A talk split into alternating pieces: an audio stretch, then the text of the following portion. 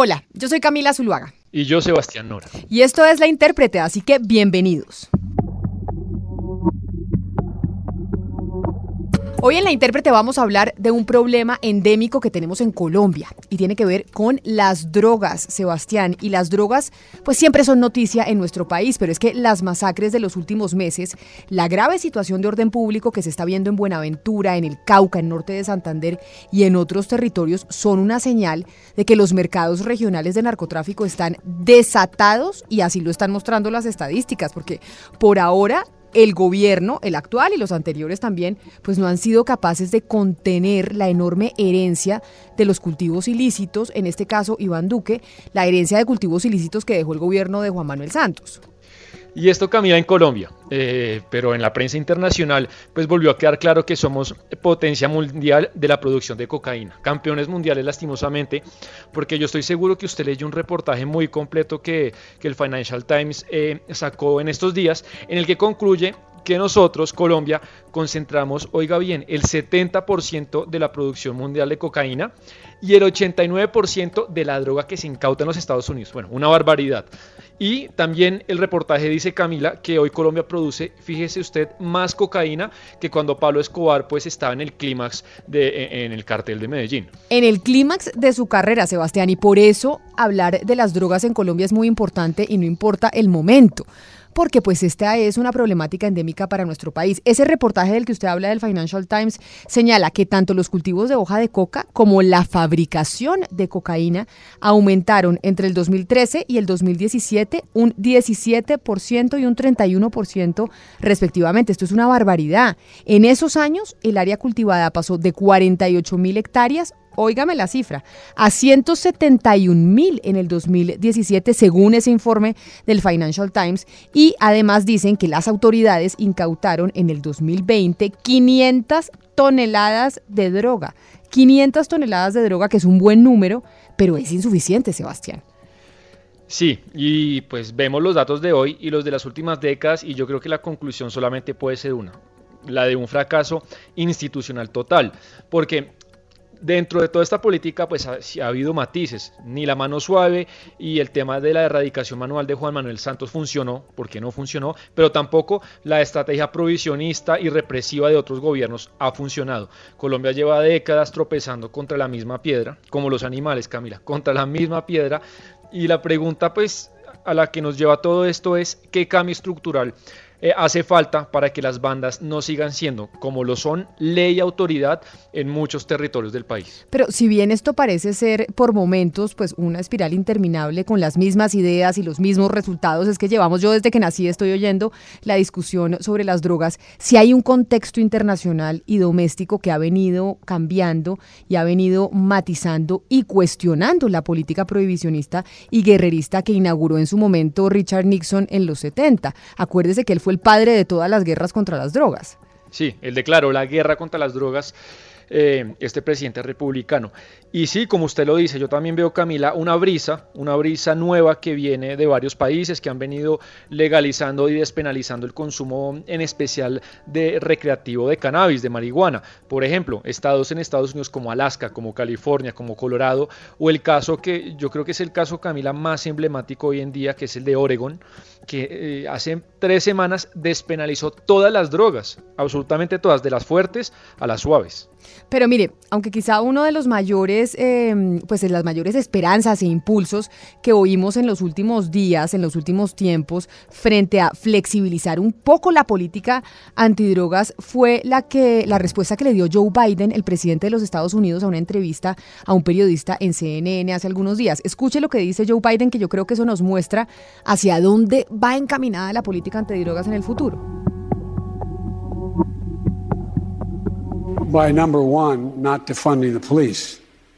Debemos aumentar la inversión de la policía para generar mayor legitimidad de la policía en la comunidad. Nadie debería ir a la cárcel por un delito de drogas. Nadie debería ir a la cárcel por consumir drogas. Debería ir la persona a un proceso de rehabilitación.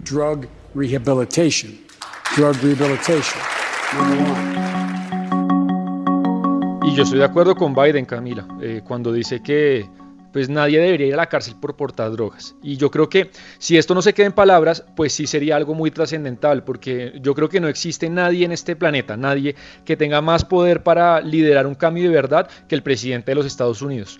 Y en nuestro caso, Camila, pues Colombia ha sido, yo creo que un laboratorio de la política antidrogas de ese país y de la DEA. Digamos que hemos sido como la fase experimental y pues veremos en qué termina esa primera insinuación que hace Joe, Biden sobre el tema, algo muy ah, importante. Ah, no, claro que hemos sido pues un laboratorio, pero mientras eso está pasando en Estados Unidos, aquí el debate en Colombia pues sigue encallado a pesar de que hay voces como por ejemplo la del ex senador Juan Manuel Galán, que es el político colombiano quizás que más ha abanderado ese cambio cambio de la política antidrogas. Acuérdese usted que Galán fue el ponente de la ley que en el 2015 legalizó el cannabis para uso medicinal y hoy es el presidente honorario de Procanacol, que es una organización que agremia a las empresas que trabajan y cultivan cannabis con propósitos medicinales. Pero escuche usted lo que dice y la opinión del ex senador Galán sobre el contexto actual de las drogas.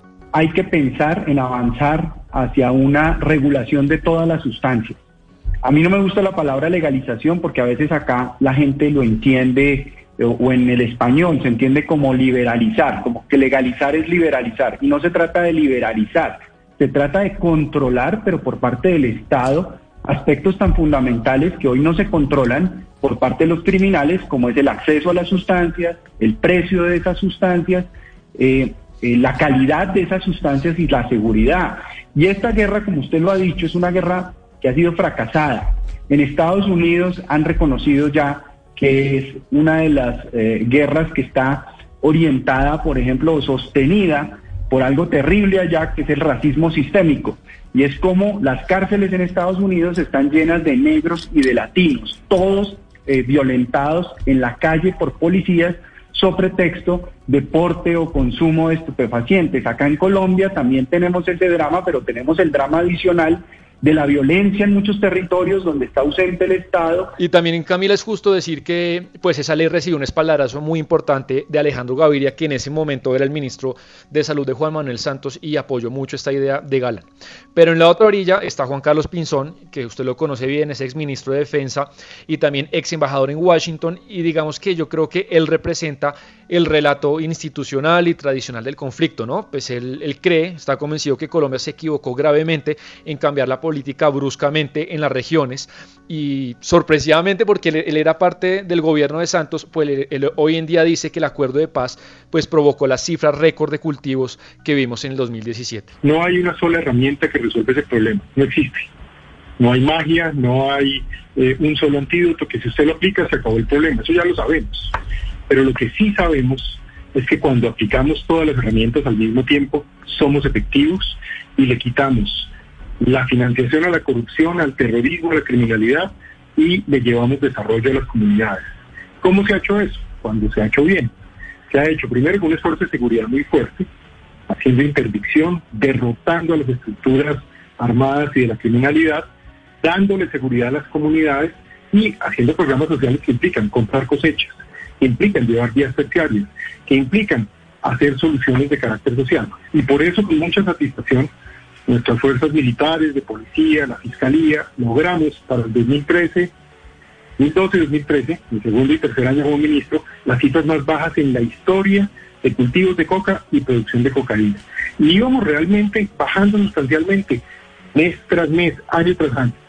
Y desafortunadamente, por decidir darle concesiones a la FARC, que era un cartel de la droga, pues se abandonaron algunas políticas y poco a poco primero se abandonó la erradicación en el Catatumbo. Pero mire, Pinzón tiene razón en algo y es que desde los números, el tránsito tan brusco eh, de política que implementó Juan Manuel Santos, pues fue un fracaso en términos de números. Lo que pasa es que tenemos que tener en cuenta que detrás estaba el proceso de paz. Pero a pesar de que Pinzón tiene razón en eso que acabamos de escuchar que dijo, eso no quiere decir que a largo plazo retomar la agenda del Plan Colombia pues acabe con el problema de raíz que tenemos del narcotráfico. Incluso eso fue lo que rompió su relación con Juan Manuel Santos. Yo no sé si se acuerda, siendo él una de sus fichas claves del gobierno, fue su ministro de Defensa, pero además cuando Santos era ministro de Defensa, él estuvo con él en el ministerio y después pues lo nombró embajador en Estados Unidos. Escuche otra de las opiniones de Pinzón sobre el tema. Desmontamos una política que venía produciendo resultados y no pusimos ninguna política eh, como alternativa. La consecuencia pues es muy triste porque usted sabe que eso a mí me causó una desaveniencia personal muy fuerte, eh, porque estuve en total desacuerdo con desmontar la política y sobre todo a destiempo, sin que se hubiera firmado nada, y además porque no confiábamos en, en, la FARC como organización criminal que lo, que lo fue y que eh, aún persiste muchos de ellos en su actividad.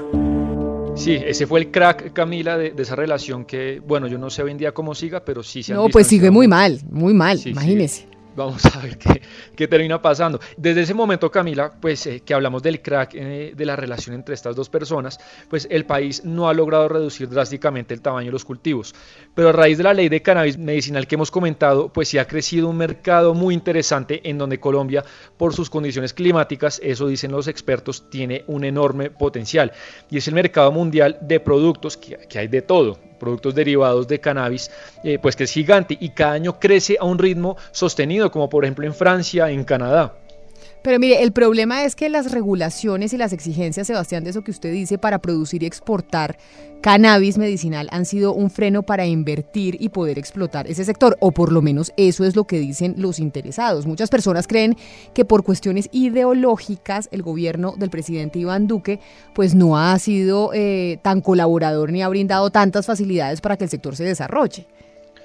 El sector Camila ha presionado como ha podido en los medios de comunicación, en cartas al gobierno, y lo que supimos hace pocos días es que el gobierno prepara un decreto que reglamentará el uso de cannabis para fines medicinales y lo más importante es que permitiría la exportación de hoja seca, de donde vienen muchos derivados eh, para este tipo de productos, algo que pues eh, el sector celebró en estos días y además que lo llevan pidiendo hace meses.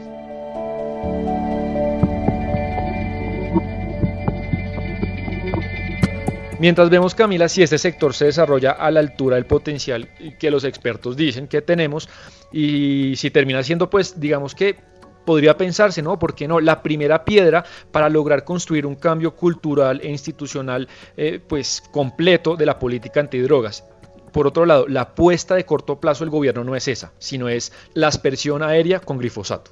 Pero el gobierno ha hecho varios anuncios, Sebastián, al respecto, pero su inicio se ha postergado, el tema de la, de la aspersión aérea con glifosato. Esta semana, de hecho, fue el último anuncio. El nuevo ministro de la Defensa, Diego Molano, anunció en los medios de comunicación que en abril iban a iniciar el nuevo plan de aspersión aérea con glifosato.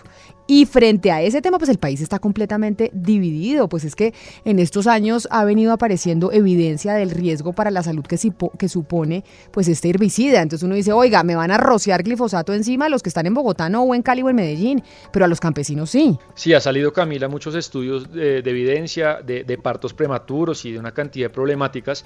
Vamos a ver si en abril sí inicia la aspersión y sobre esto pues consultamos, eh, Camila, consulté a Isabel Pereira, que ella es experta en el tema y es investigadora de, de justicia. Según ella, que, obviamente ha seguido el tema mucho más de cerca que nosotros, ella cree que el gobierno no va a poder realmente eh, reiniciar o retomar las aspersiones aéreas con glifosato en abril.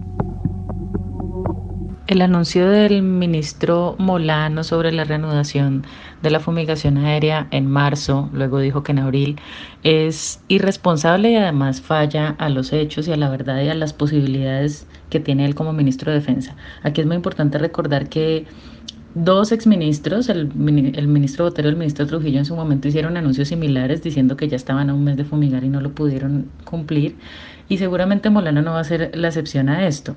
Lo que pasa es que la decisión de reanudación de las fumigaciones, según las órdenes de la Corte Constitucional, no están en el mandato del Ministerio de Defensa, no están en la cartera de defensa. Las órdenes de la Corte hablan de una evaluación de riesgos en salud, una evaluación de riesgos en medio ambiente, unas garantías de participación reforzada para las comunidades que serían afectadas por la actividad, una reglamentación que depende del sector justicia, que tiene que ser independiente quien lo ejecuta, es decir, independiente de la policía del sector defensa, un mecanismo de quejas que también tiene que ser independiente de la policía y unas... Em, unas garantías de participación como mencionaba antes. Ninguna de estas medidas competen al ministro Molano, por tanto él no puede afirmar que puede reanudar la fumigación. Y todos estos procesos están en un nivel de avance intermedio y para nada cercano de su, de su reanudación. Entonces, decir que un ministro de Defensa que no tiene ninguna potestad sobre las decisiones de reanudación de fumigación se comprometa a una fecha, pues es, eh, es algo que falla la verdad y que no es responsable de su parte. Y eso precisamente que dice ella es el argumento que presentan quienes dicen, oiga, asperjar con glifosato no es la solución, no nos ha traído la erradicación de los cultivos ilícitos y del narcotráfico en Colombia. Por eso tal vez hay que pensar en la legalización, regularización, hay que cambiar la estrategia. Pero, Sebastián, en Colombia seguiremos dando este debate y seguiremos hablando de las drogas que yo creo que hasta que usted y yo nos muramos. Sí, y es una lástima porque pues algo que, que quizá la mayoría de los gobiernos no ha comprendido es que al margen de las leyes, de las regulaciones, el mercado de la demanda existe. Y cuando hay un mercado y una demanda pues tan grande, pues esta es mercado negro, que es el ilegal o el informal, o mercado blanqueado, formal, que es el que algunos pues quisiéramos que exista. Pues vamos a ver qué pasa y cuándo empieza, como dijo el ministro de la Defensa, la aspersión con glifosato de manera aérea. Esto es todo por hoy en La Intérprete. A ustedes gracias por habernos escuchado, a usted por haber hecho clic ahí en esa plataforma digital que escogió. Todos los jueves tenemos un capítulo distinto y si le gustó puedes, puede compartirlo con, eh, con sus amigos o con sus familiares. Aquí estamos tratando de tocar temas que son de la actualidad nacional e internacional. La intérprete hoy se hizo posible, como siempre, gracias a los textos de Sebastián Nora, a la producción periodística de Jennifer Castiblanco y David Ferro, a la corrección de estilo de Diana Mejía y a la producción musical de Gonzalo Lázaro.